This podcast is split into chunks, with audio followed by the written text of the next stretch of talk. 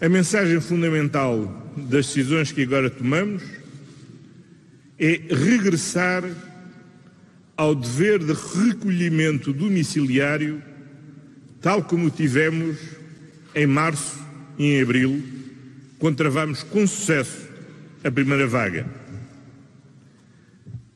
Não nos procuremos distrair com exceções e fixemos na regra. E regra simples. Cada um de nós deve ficar em casa. Foi há seis dias apenas que António Costa nos disse isto. Vamos todos voltar para casa, que ninguém se distraia com as exceções. Porém, a lista oficial do governo trazia muitas. 52 exceções. E nos primeiros dias de confinamento foram muitos os que se distraíram com elas. E vai daí. O controle e o combate à pandemia, em última instância, depende do comportamento individual de cada um de nós, do comportamento individual de todos nós. Agora, já não há passeios à beira-mar, nem à beira-rio. Já não dá para ficar nos jardins, a apanhar ar. Já não se pode ir ao postigo comprar um café. Já nem há para onde ir a partir das 13 horas ao fim de semana, nem a partir das 20 durante a semana. Irritado com o que viu no fim de semana, António Costa repetiu a mensagem três vezes em poucos minutos. Estamos a viver o momento mais grave desta pandemia. O momento que nós estamos a viver é mesmo o momento mais grave desta pandemia. O nível em que a pandemia se encontra é o nível mais perigoso de sempre. Percebido agora? Ah, mas ainda há uma exceção. Não se justifica, do ponto de vista sanitário, o custo social e no processo de aprendizagem da atual geração, impor por um segundo ano letivo consecutivo as limitações ao ensino presencial. Atenção! Hoje, Portugal tem o segundo pior registro de mortes por Covid-19 de todo o mundo. Enquanto isso, a campanha continua. No caso de André Ventura, até as jantaradas continuam sem máscara nem distância. No próximo domingo será o dia D para os candidatos. E hoje começamos por aí, ouvindo os repórteres do Expresso que estão na campanha. E só depois seguiremos com a revisão deste confinamento aos zigzags.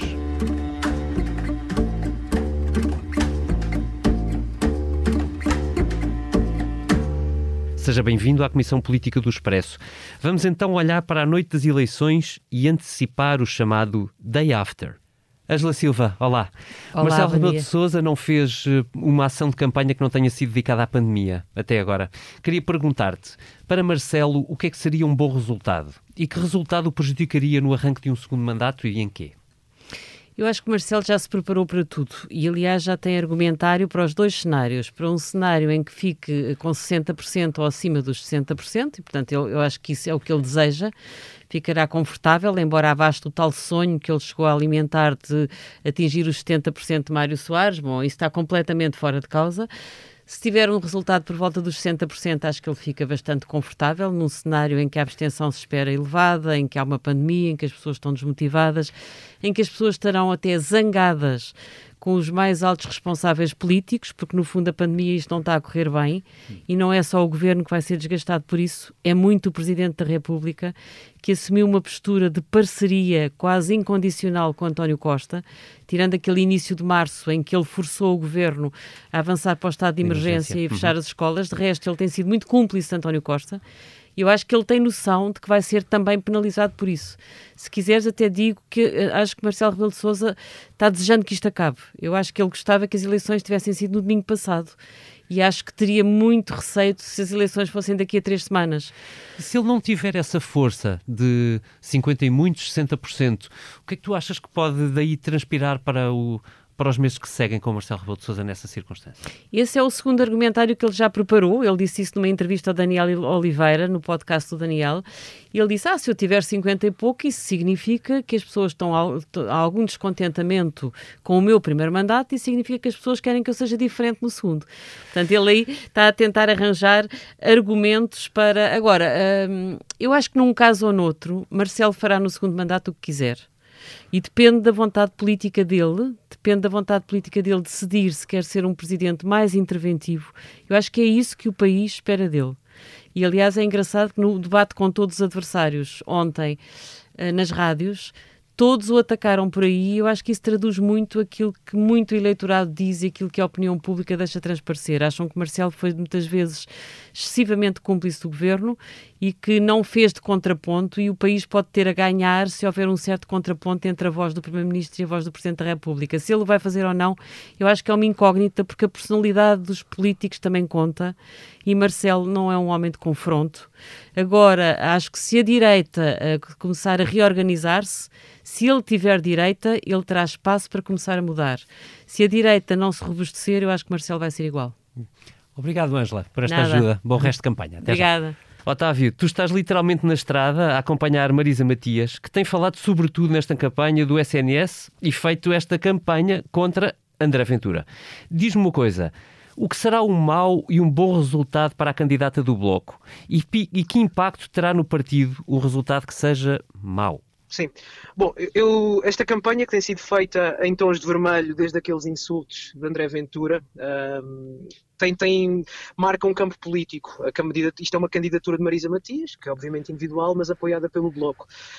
Um, e, e um mau resultado para o Bloco, eu diria, desde logo seria ficar atrás de André Ventura, o que me parece muito provável, um, e ficar muito longe daquilo que foi o resultado de há cinco anos, uh, que foram 10%, extraordinário resultado que Marisa Matias teve.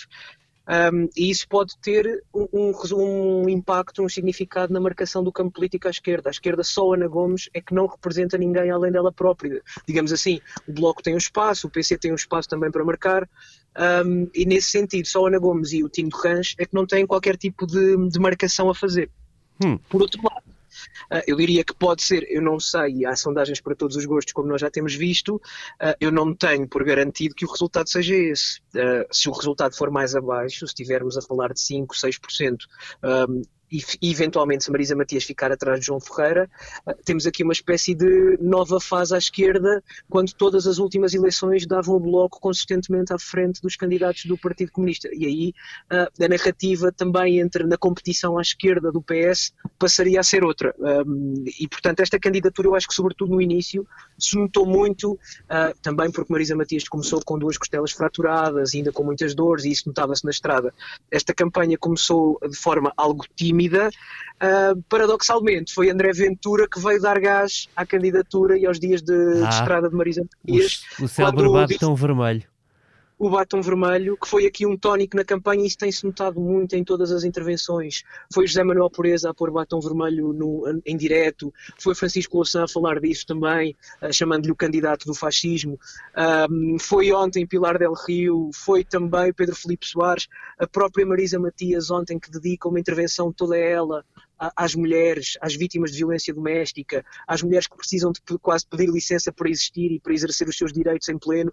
E, e portanto, eu acho que isto foi um tónico e, e, fez com que Marisa Matias se afirmasse como a porta-estandarte do feminismo e das campanhas e, e, das campanhas viradas para a igualdade, uh, talvez suplantando até Ana Gomes nesse, nesse campeonato. Ok, Otávio, já nos ajudaste. Obrigado, um abraço para ti, boa campanha. Obrigado. Mariana, agora tu. Sei que estás no hotel enquanto não começa ou recomeça a campanha de João Ferreira, mas estás a acompanhá-lo com um, ele que representa um partido que há cinco anos teve menos de 3,5% nas presidenciais. Mariana, para os comunistas basta subir esta fasquia? E nos dois cenários, a luta continua? Uh, eu ia dizer que aqui há dois campeonatos para, para o PCP nesta altura, não é? Com este resultado. Há o campeonato, enfim, destas eleições em si, para o partido, e depois há o da própria popularidade do João Ferreira, uh, que é uma medição importante porque ele é apontado como um possível sucessor uh, para Jerónimo de Sousa. Uhum. Uh, portanto, obviamente, como, como tu dizias, partindo de um resultado tão baixo, que não chegou aos 4%, uh, com Edgar Silva, aliás, o partido nem teve direito à subvenção do Estado, um, tem essa vantagem que é, é, é, sempre subir, ou pelo menos é muito fácil subir. Uh, embora ele tenha tido algumas sondagens na TVI com valores semelhantes a esse, também já teve sondagens com, com cerca de 7%. Uh, e nesse patamar eu diria que já seria uma, uma boa notícia para, tanto para o PCP como para João Ferreira em particular. Mas olha, um, um, só para concretizar, um resultado à volta do que o PCP teve há cinco anos representaria uhum. o quê para o, para o partido neste momento em que é uh, o, o elo que ainda mantém de pé o governo do Partido Socialista? Uh, eu diria que seria uma, uma notícia má, muito má para, para o PCP, até porque o PCP vem de várias batalhas em que vem perdendo, batalhas eleitorais em que vem perdendo força e precisa de dar uh, essa prova de força, e com João Ferreira em particular, seria uma, uma prova de que esta geração do partido uh, consegue mobilizar e consegue dar uma, uma vida nova. O PCP diz sempre que já viu muito e que já, a sua morte já foi anunciada uh, muitas vezes e, portanto, que não, que não tem medo disso, porque acredita que, que consegue recuperar e voltar a, a transformar-se mas seria importante precisamente que uma nova geração conseguisse mostrar que consegue fazer essa, essa recuperação e, e revitalizar um bocadinho o partido. Um, eu, eu, aliás, ia, ia dizer, uh, há, há, aqui vários, uh, vários componentes interessantes no, na forma o, João, como o João Ferreira tem tentado fazer crescer esta candidatura. Ele tem feito um discurso que é muito de convergência, ou seja, ele não se foca no. Aliás, ele diz que não quer confinar-se ao PCP, nesta, nesta candidatura e fala muito além disso. Uh, fala, aliás, não só também ao voto de protesto, uh, apresentando-se como uma candidatura que quer combater os populismos, e obviamente aqui uh, André Ventura é sempre uma sombra presente, uhum. mesmo quando não é nomeado, um, mas também, enfim, um bocadinho ele costuma falar dos outros quadrantes políticos, independentemente das opções eleitorais do passado. Uh, aliás, foi tomar um café com a Isabel Moreira a semana passada eh, precisamente para mostrar isso, uh, que isto é não é uma candidatura uh, só ou exclusivamente partidária. Eu queria só dizer-te mais uma coisa, uma coisa que é interessante, uh, Jerónimo de Sousa ainda ontem entrou na campanha, estávamos na Marinha Grande, ontem à noite, e dizia que é, se deve confiar em João Ferreira, que aliás esteve nas batalhas que contam no passado, ele é vereador e é eurodeputado, tem, a todas pelo, pelo PCP, mas que este voto contará para as batalhas do futuro uh, hum. e que não é um voto que, que, se desperdice a partir do dia 24. E João Ferreira também faz muito faz muita questão de sublinhar isto em todas as ações. Portanto, eu diria que o que é interessante agora é, pronto, é saber se essas batalhas do futuro uh, se, se referem precisamente ao futuro do João Ferreira em particular. Muito bem. Obrigado, Mariana. Boa luta. Obrigada. Obrigada, David. Rosa, agora tu. Ana Gomes tem Sim. feito uma campanha condicionada e poucos apoios socialistas teve. O que é para ela um mau resultado? Ficar atrás de André Ventura? E nesse cenário, a culpa é dela, do PS, da esquerda que não se uniu? Que consequências antevês para a esquerda? Bom, são milhões de perguntas, mas não tenho dúvidas de uma coisa: um bom resultado para a Ana Gomes é ficar em segundo lugar uh, e melhor ainda à frente de André Ventura. O resultado de sonho seria ter uma segunda volta sozinha com Marcelo, onde finalmente poderia concretizar o sonho de juntar a, a, a, esquerda. Mas a verdade é que isto já seria um cenário de delírio. Não, não é isso que está em cima da mesa. O cima da mesa está e pode estar um mau resultado, que significa, no caso da Ana Gomes, uh, não ter o segundo lugar ou até uh, ficar atrás de André Ventura e até eventualmente atrás de outros candidatos. Uhum. Este é um cenário, é um cenário de pesadelo uh, que obviamente não é assumido na campanha, mas que está nas entrelinhas uh, dos, dos riscos eleitorais de, que Ana Gomes corre. Uh, neste cenário de ficar atrás de André Ventura, isto significa praticamente um adeus à carreira política de Ana Gomes. Um bom resultado, um segundo lugar confortável, uh, poderá representar um, um, caminho na política no interior do PS contra António Costa ou fora dele, vamos ver. Uhum. Oh, Rosa, já agora só insistir, eu fiz-te milhões de perguntas, como bem disseste, uh, houve uma que, em que eu, há uma que eu gostaria de insistir, que consequências é que tu antevês para as esquerdas se uh, uh, André Ventura acabar por ficar em segundo lugar? Repara, há muitas esquerdas dentro das esquerdas. Para o PS, que formalmente não tomou posição, mas cujo líder sinalizou e continua a sinalizar um apoio eh, explícito a, a, a Marcelo Rebelo de Sousa, uh, o PS poderá sempre sair desta noite eleitoral como vencedor, no sentido em que apostou, o líder apostou no candidato vencedor. Se, uh, e esse cenário dá, uh, dá, apesar de tudo, uma fo força ao PS. Se o resultado da Ana Gomes que representa a ala mais à esquerda, ou se quiseres, de crítica ao António Costa, se perder muito, dá ainda mais força ao PS para vamos ver o resultado de, de Marisa Matias e de João Ferreira. Uh, são, são eleitorados muito diferentes. Uhum. O eleitorado comunista é mais militante, uh, pode garantir a, a, João Ferreira a possibilidade de estar a, ficar à frente daquilo que foram os votos de, de Edgar Silva nas últimas presidenciais, isso já é uma vitória. Marisa Matias dificilmente conseguiu, conseguirá eh, bater o seu próprio recorde nas últimas eleições e, portanto, o, o, o Bloco de Esquerda poderá perder o como é que fica esta combinação das esquerdas numa geometria muito ainda mais difícil, sendo certo que o PC pode ter aqui um reforço do seu papel na soi-disant Geringonça 2, 3, versão 37. Obrigado, Rosa, por esta tua ajuda e boa campanha. Helder, fechas tu esta corrida pelas campanhas. André Ventura joga tudo nestas presidenciais. O que é bom e o que é um mau resultado para ele? E depois, que sentes na campanha que pode acontecer? Bom, eu vou começar pelo mau resultado. O mau resultado para André Ventura será ficar atrás de Ana Gomes, porque, como tem vindo a afirmar, se isso acontecer, significa que fez um mau trabalho e, tirar, e terá de tirar daí as suas consequências, ou seja, garante que se demite, o que não significa, e significará certamente que não se recandidata à liderança do partido e daí sairá uh, reforçado.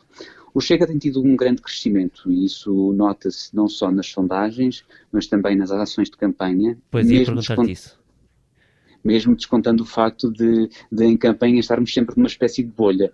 Muitas vezes uh, de ação de campanha para ação de campanha e, e fazendo quilómetros e percorrendo várias cidades, uh, às vezes no mesmo dia, uh, esquecemos que as outras campanhas também estão a decorrer, ou, ou, não esquecendo, mas sabendo que elas continuam também, uh, noutras cidades, noutros moldes, eventualmente. A verdade é que não temos um, uma panorâmica daquilo que vai acontecendo uh, em, em, detalhe nas outras campanhas e por isso é que eu falo, falo desta espécie de bolha. Mas uh, este partido confunde-se muito com o líder, este mais do que, do que outros. por um lado, porque é ainda muito jovem e não tem uhum. uma, uma verdadeira máquina. Daí também a falta de capacidade de resposta rápida, expedita a situações de crise e, e tem havido muitas situações de crise. E aqui também não podemos ignorar uma certa atitude de quanto pior, melhor. Porque se há coisa também que o Chega eh, tem demonstrado saber fazer é tirar proveito da confusão. Alguma dela, eh, se não incentivada, pelo menos eh, consentida pelo uhum. partido. Uhum. E depois, por outro lado, porque Ventura cultiva muito a imagem do homem providencial, o único capaz de, como ele diz, eh, provocar um terremoto político eh, no dia 24. E é justamente o, o sismograma eh, que resultar destas eleições que dará ao partido a magnitude, ou se quiseres, a magnanimidade, a grandeza, tanto do partido como do seu líder, e às vezes, quando dizemos isto, estamos a falar da mesma coisa. Um bom resultado, agora passando ao bom resultado, seria um segundo lugar, lá está, à frente de Ana Gomes, uhum. um excelente resultado. Seria um segundo lugar e forçar uma segunda volta. Mas eu acho que em qualquer destes dois cenários, de bom e excelente resultado, o líder, partido líder, sai ou saem cheios de gás para, as, para os próximos uh, embates uh, eleitorais. Ok, obrigado Helder. Vamos ver o que nos diz o sismógrafo e, e resto boa campanha, se conseguires. Muito obrigado. E falando em sismógrafo, chamei à mesa o Vitor Matos, editor de política do Expresso. Olá, Vitor. Olá, bom dia, David. E também a Liliana Valente, jornalista que acompanha o governo, para medir precisamente as ondas sísmicas destas ordens de confinamento. Olá, Liliana. Olá, David. Vamos lá à primeira pergunta, Liliana. Uh, Portugal teve hoje o dia com mais mortes de sempre. Hoje, terça-feira.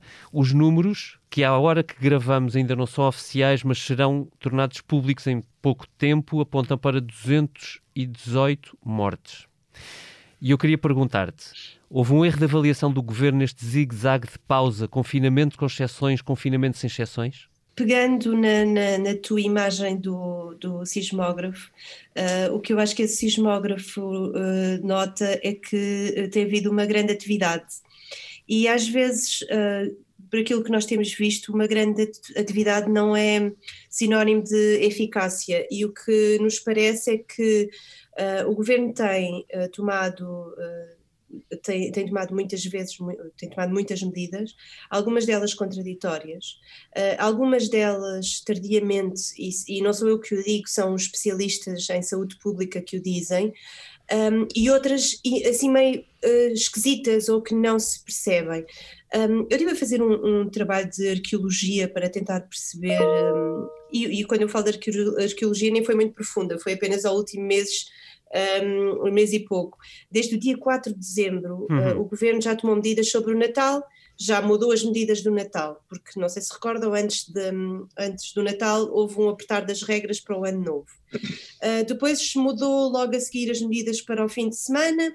Depois a seguir foi ouvir os partidos, uh, quando já se percebia que já estávamos nos 10 mil casos, uh, que era preciso apertar mais. Um, António Costa demorou uma semana a tomar a decisão com base no argumento que, sendo o argumento que, que, pode esgrimir, obviamente tem toda a legitimidade para o fazer, também é criticável, não é? Porque diz que era preciso esperar para ter os números uh, uh, em cima da mesa para perceber que isto estava a agravar, quando todos os especialistas diziam não, não, está mesmo a agravar, isto não é o efeito de, de testes tardios, uhum. um, mudou uh, nessa altura, reuniu com o Infarmed, uhum. só depois é que, e agora anuncia novamente o apertar das medidas.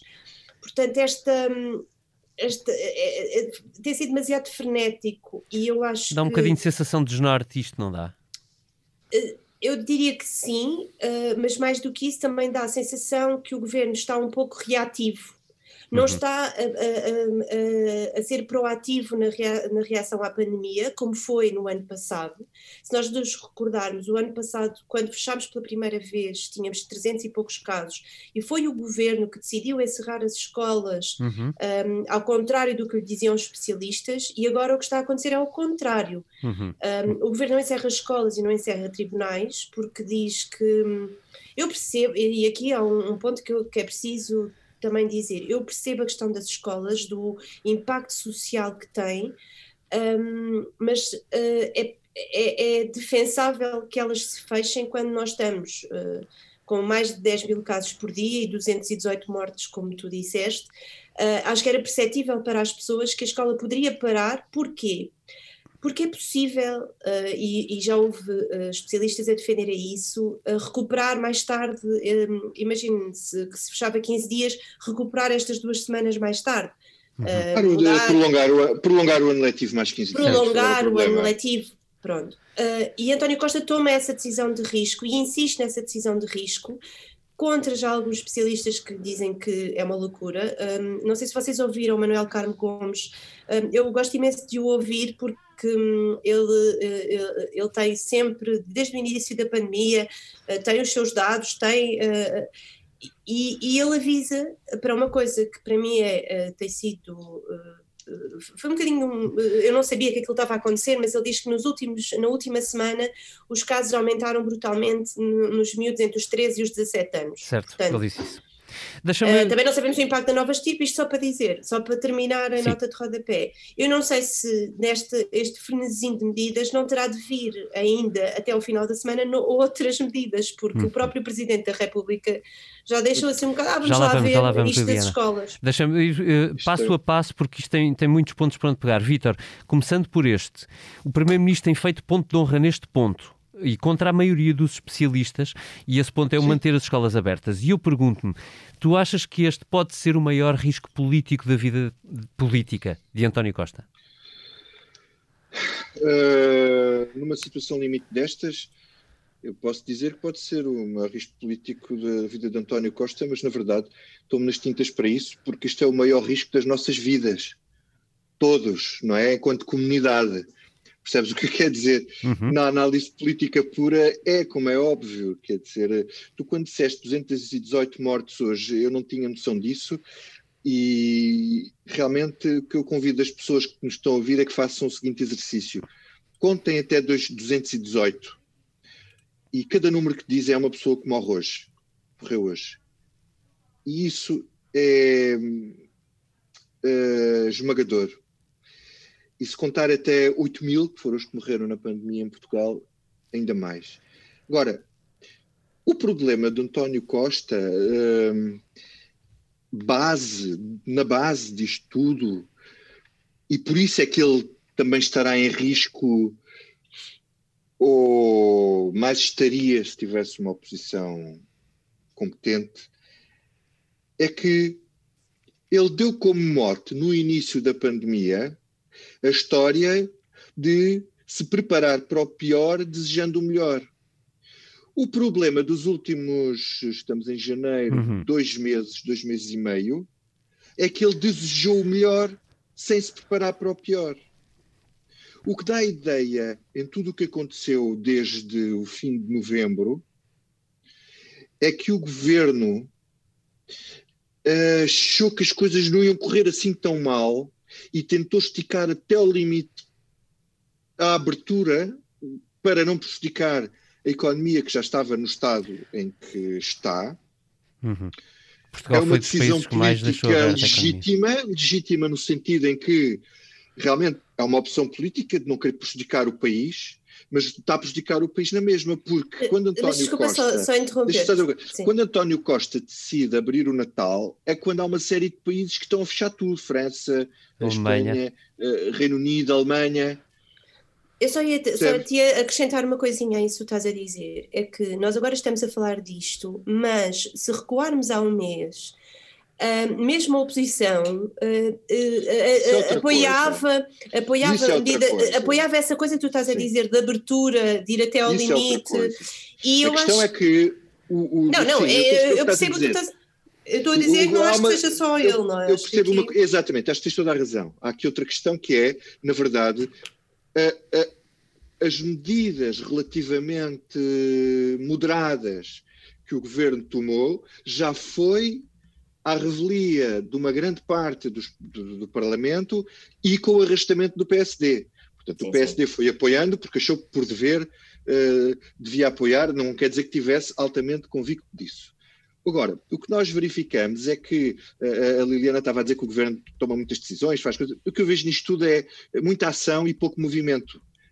Quer dizer, decide-se muita coisa, mas depois uh, decisões estruturantes que realmente, como dizia o Adalberto Campos Fernandes, outro dia que era preciso pôr um travão a fundo, às não era abrandar, é pôr um é? travão a fundo, um travar às quatro rodas, uh, isso não, não é exatamente isso que está a acontecer.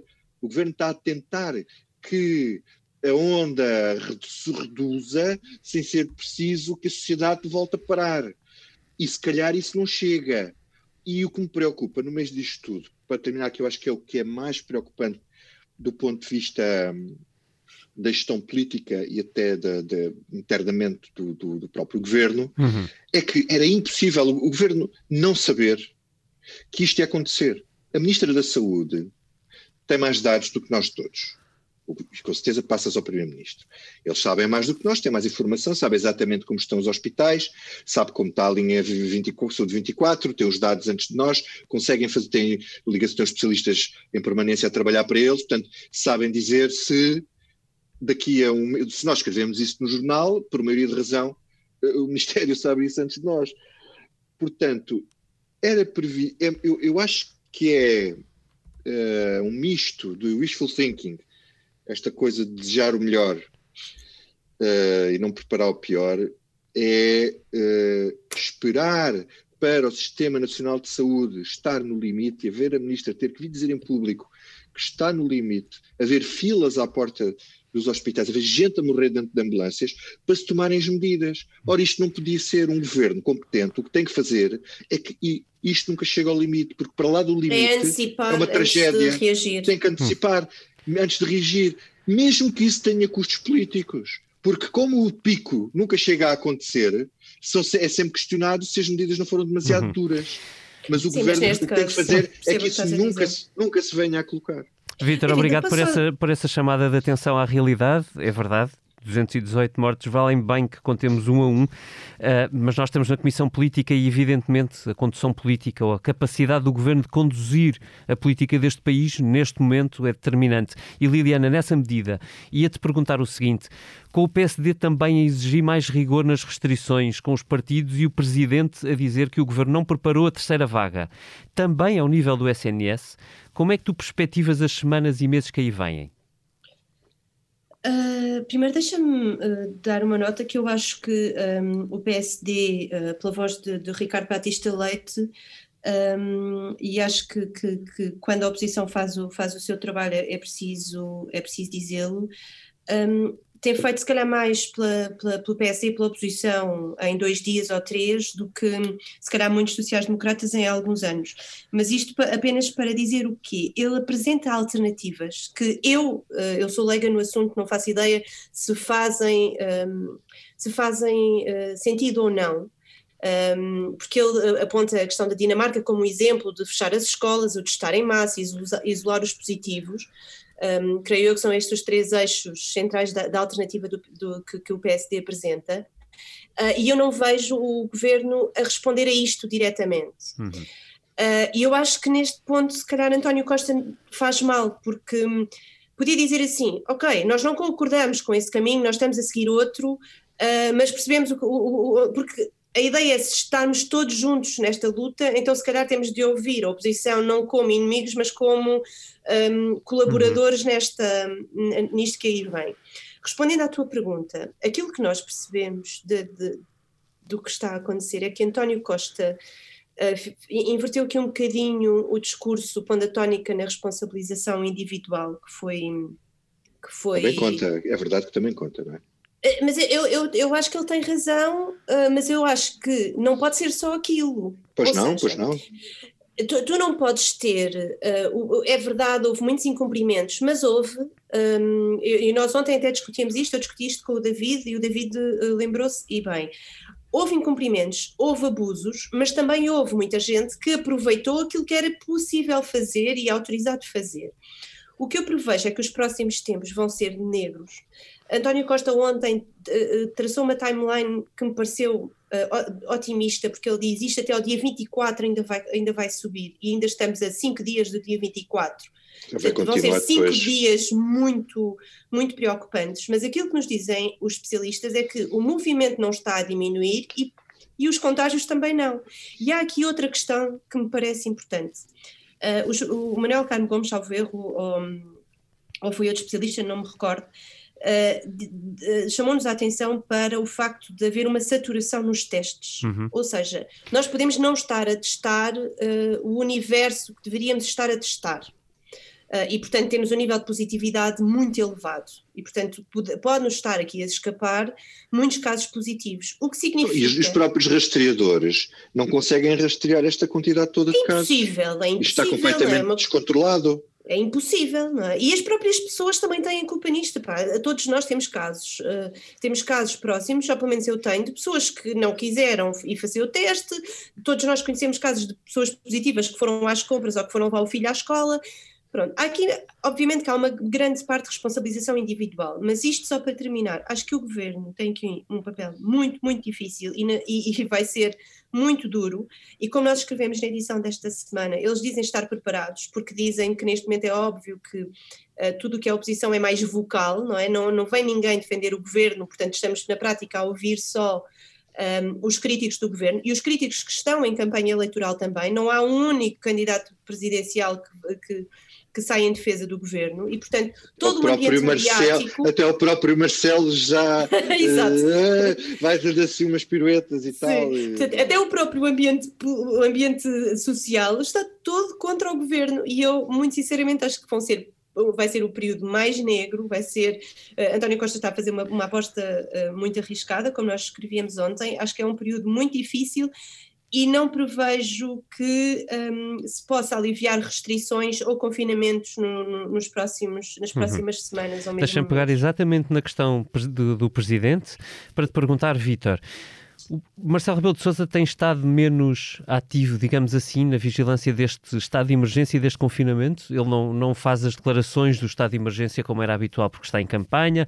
Uh, a própria campanha tem sido muito interrompida, poucas vezes aparece e quando aparece, às vezes deixa um sinal.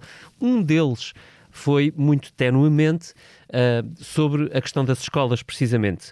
O que eu te queria perguntar é se achas que depois das eleições presidenciais isto pode ficar mais claro, sendo isto uh, a teórica oposição do Presidente a que as escolas estejam abertas. Uh, primeiro, eu acho que ele, ele estará, ele, ele, ele, já foi a favor de fechar as escolas de outra vez e, e, e, e o que ele dá a entender é que se interpretarmos o tom e a maneira como ele tem fugido à questão, dá-me ideia que ele continua a ser a favor do, do fecho das escolas, não sei se todas, ou parar parcialmente, porque, é porque para, muita, para muita movimentação social a, a questão das escolas, não é só os miúdos irem, os pais levarem, a virem, a irem. Pronto, há, há uma série de, de movimentação de professores, isso tudo. Uh, portanto, se ele vai clarificar depois das eleições, uh, terá mais margem, está mais livre, não é? Estar agora em conflito com o governo durante a campanha não é Sim, a minha pergunta cruza ideal. mesmo com as presidenciais. A questão é se Andar depois atrás. das presidenciais ele estará mais livre para pôr mais pressão sobre o governo nisto. Sim, eu, eu acho que está mais livre para pôr pressão sobre o governo. Isso aí parece-me um, uma conclusão uma conclusão fácil de tirar. Uh, agora, porque ele também, eu não sei se isto funcionará assim, mas talvez na cabeça dele, ele, tá, ele precisa dos eleitores do PS, não é? Embora eu não sei se ele, se puser mais pressão do governo, se vai perder esses eleitores, não, não tenho... E a questão é que a autoridade, é que a autoridade certo, moral é que sobra ao Presidente depois de tudo o que está a acontecer também, não é? A questão é, é que ele é corresponsável por isto. Não é? Portanto, há aqui o reverso da medalha, que é por pressão, não pôr pressão pode funcionar contra ele as pessoas podem estar a ver uma parte do eleitorado, ah, as pessoas não, todo, não olham todas as pistas da mesma maneira, mas em todo caso, maior, quando nós fazemos inquéritos sobre uhum. Ah, as opiniões das pessoas uhum. sobre o que está a ser feito na, na pandemia. Sobre o que está a ser uhum. feito na, na, as pessoas normalmente têm sido favoráveis às restrições, não é? E mais à parte, direita, portanto, mais à direita do que à esquerda, sim. E então, quer dizer, quando ele, se ele puser pressão e se mostrar mais adepto de, uma, de medidas mais restritas para travar eh, esta eh, tragédia em que estamos metidos, eu, eu acho que isso seria bem visto pelo eleitorado. Uh, enfim, quer dizer, ele, ele, ele, ele, quando dá a entender que a segunda e a terceira vaga não foram bem preparadas. Não está a assumir culpa, desculpa. Sim, mas repara uma coisa, é verdade, mas também estar a assumir, como ele diz, eu assumo tudo a responsabilidade toda minha, dizer isto ou dizer ou não dizer nada é igual, quer dizer, assumir a responsabilidade por tudo é não assumir a responsabilidade por nada. Sim, claro. Uh, ele, ele quando diz, ele quando diz, ele a 4 de dezembro, eu fui ver aqui, ele, é curioso, porque ele é o primeiro uh, político a chamar a atenção para a terceira vaga. Ele diz, ele, ele apela à maturidade cívica no Natal, para evitar uma terceira vaga em janeiro. Ele, ele diz uma frase assim. Uh, bom, as pessoas, a maturidade cívica, bom, as pessoas com a liberdade que tiveram todas no Natal, isto deu no que deu, quer dizer, a, a, a decisão certa era, em vez de abrir ligeiramente ou abrir tudo, era fechar totalmente. Era haver Mas Natal. sabes que eu aí tenho. Eu detesto essa ideia de que o Estado tem de ser paizinho. Uh, e, mas, a questão é que eu preservo demasiado. As estão a morrer. Eu percebo, eu percebo, não, as pessoas estão a, a, morrer porque também houve muita gente que decidiu fazer tudo o que podia e o que não podia. E nesta parte, apesar de, uh, eu achar que António Costa tem de ser mais veemente na assunção própria de responsabilidades, a verdade é que ele tem razão nesta questão da responsabilização individual, que é Pá, não, não se trata de bom senso, trata-se de não sermos egoístas, uh, de, de não estarmos com 20 pessoas no Natal e ainda, faz, ainda fazermos não sei quantas reuniões naquele período, como aconteceu com muita gente, e nós sabemos disso, não é?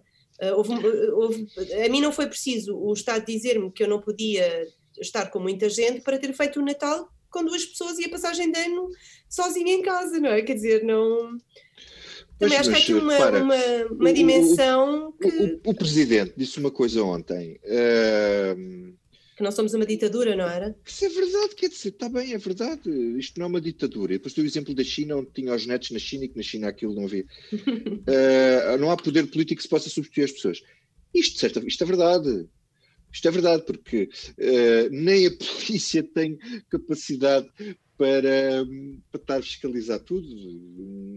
Isso é impossível. Há aqui um lado, por mais restrições que haja, há aqui um lado depende das pessoas, que é o medo. Em março as pessoas tinham medo de ficar em casa. Agora estão descontraídas e estão fartas e, e é uma daquelas, seja o que Deus quiser. Há um dia em que vamos olhar para este, para este momento, daqui a 20 anos, vamos olhar para estes dias e dizer assim: nós vivemos uma distopia em que, em que nos acusávamos uns aos outros de sair de casa e de estar com amigos. Isto, isto vai nos parecer tudo tão estranho. Mas pronto, pois, é o que está a acontecer. É o que é. É o que é. Como, dizia, como, diria, como diria esse filósofo chamado Donald Trump, it is what it is. Exatamente. E agora aproveitamos para saber o que não nos sai da cabeça. Começamos por ti, Liliana, o que não te sai da cabeça? Bem, uh, além destes assuntos da pandemia, e acho que eu tenho que começar todos os que não me saem da cabeça mais ou menos por este, com esta frase, portanto, além dos assuntos da pandemia, que têm dominado grande parte do meu dia, uh, não me sai da cabeça a inauguração, uh, a inauguração, a tomada de posse de, de Biden na quarta-feira. eu há, um, há, uma parte boa e uma parte má disto, que é a parte má é Washington está transformado num, num está em estado de sítio, não é? Com mais militares do que, do que no Afeganistão. E um, há uma parte boa que é, um, ao contrário daquelas imagens de pessoas aglomeradas ou, e, e de, de, Photoshop nas fotografias da, da, tomada de posse de Donald Trump, uh, o Biden um, escolheu pôr bandeirinhas e há milhares de, de centenas, salvo são quase 200 mil bandeiras uh, no National Mall um, para o dia da tomada de posse. E eu acho que isso, aquele país é realmente, é realmente extraordinário. Um, isto para dizer que as bandeiras significam as pessoas que não podem estar presentes exatamente por causa da pandemia e eu acho que é um gesto muito importante um, e muito interessante. Vitor Matos, não me sai da cabeça o vídeo que gravou o deputado do PSD, Ricardo Batista Leite, que também é médico. Ele é de Cascais, eh, foi voluntário para o Serviço de Urgência de Cascais e depois gravou um vídeo uh, muito impressionante. Uh, eu quero descontar aqui o que quer que seja de uh, significado político que isto pode ter, que, como é evidente, não, não, não, não deixa de ter, mas há, há aqui o lado absolutamente chocante. Isto faz-me lembrar aqueles depoimentos dos médicos uh, em Milão, uh, em, que, em que ele fala, ele, ele, ele, ele, em cima é um infecciologista, fala de um cenário de guerra, fala de médicos fisicamente e psicologicamente escutados, uh, médicos a chorar. Uh, diz isto é coisa impressionante, nunca vi tantas pessoas morrerem num só turno de 12 horas. A dor e o sofrimento são indescritíveis. Um, eu espero que as pessoas, ao terem contacto, porque isto foi muito reproduzido nas televisões, ao terem contacto com esta realidade, com estes depoimentos, espero que faça que pensem duas vezes antes de se exporem ou exporem os outros uh, comportamentos menos uh, indicados para este momento. O momento de pensarmos duas vezes. A mim não me sai da cabeça a boçalidade com Jerónimo de Souza, não me sai da cabeça o machismo sobre Marisa Matias, não me sai da cabeça a manipulação de um casal de ciganos, não me sai da cabeça o jantar sem regras nem qualquer segurança, em plena campanha, em plena pandemia. Não me sai da cabeça a inexplicável e inesgotável irresponsabilidade de André Ventura, que vai a votos no próximo domingo. Veremos em que país acordamos na próxima segunda-feira. Fechamos aqui esta edição com preciosa edição sonora do Ruben Tiago Pereira, ilustração do Tiago Pereira Santos. Esta foi a Comissão Política, primeira no novo confinamento, no momento mais perigoso da pandemia, última antes das eleições presidenciais. É caso para dizer que nunca mais é domingo. Pode ser que acabando chegue para desconfinar um presidente. Bem precisamos. Mas bem-vindo, senhor presidente do Conselho Capicua. Sente, sente, vá aqui no sofá. A casa é sua, um café, cerveja já não há. A casa é sua, vou buscar a vassoura e a pá. A casa é sua. E o banco corrido para estes senhores, como é que se chamam? Ah, Açores. Soubera eu do seu programa e teria pelo menos recolhido o sofá-cama. Foi lá que ressonei pesado. Sonhei vinganças desmarido e nem senti que a mãe o puto pela.